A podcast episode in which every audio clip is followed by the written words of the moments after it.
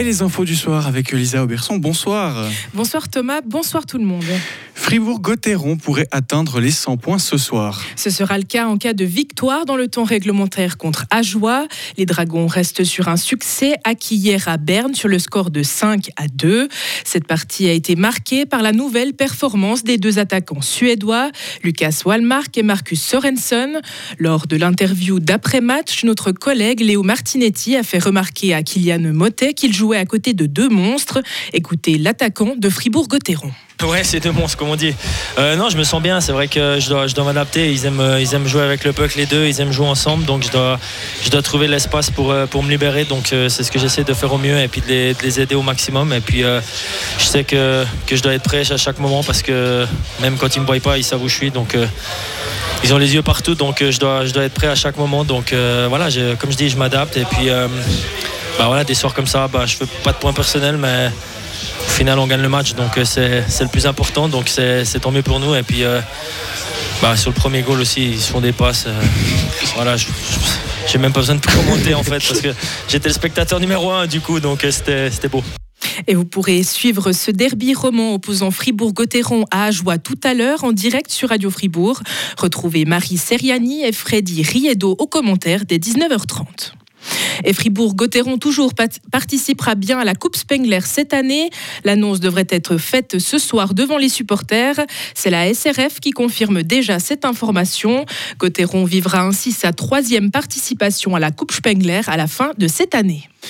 Les Suissesses, à nouveau championnes du monde junior de curling. Elles ont écrasé le Japon 10 à 3 en Finlande, mais ce ne sont pas les premières à réaliser cet exploit. Les curleuses de Grasshopper sont les troisièmes à remporter ces mondiaux juniors, après les équipes de 1999 et de 2005.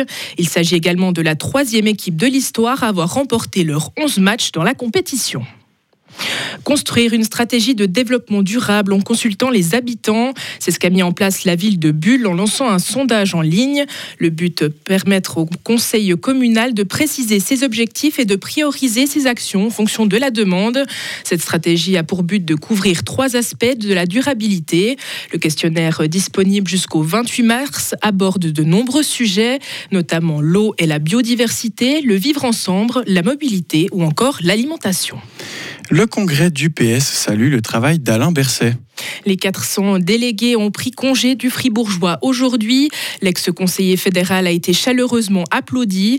Dans son discours, il a eu une pensée pour la guerre en Ukraine, la démocratie et les droits humains qui sont menacés aujourd'hui. Son successeur Beat a rappelé que la solidarité envers les Ukrainiens doit se poursuivre. Et le Canada, l'Italie signent un accord bilatéral de sécurité avec Kiev. Le président ukrainien a annoncé aujourd'hui avoir signé ces accords deux ans jour pour jour après le début de l'invasion. Kiev cherche à consolider ses alliances occidentales.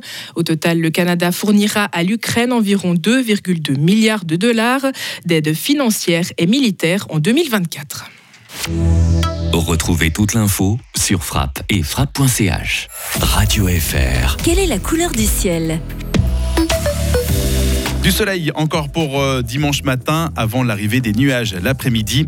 Les précipitations vont progressivement arriver euh, depuis l'ouest avec une limite pluie-neige entre 1000 et 1300 mètres.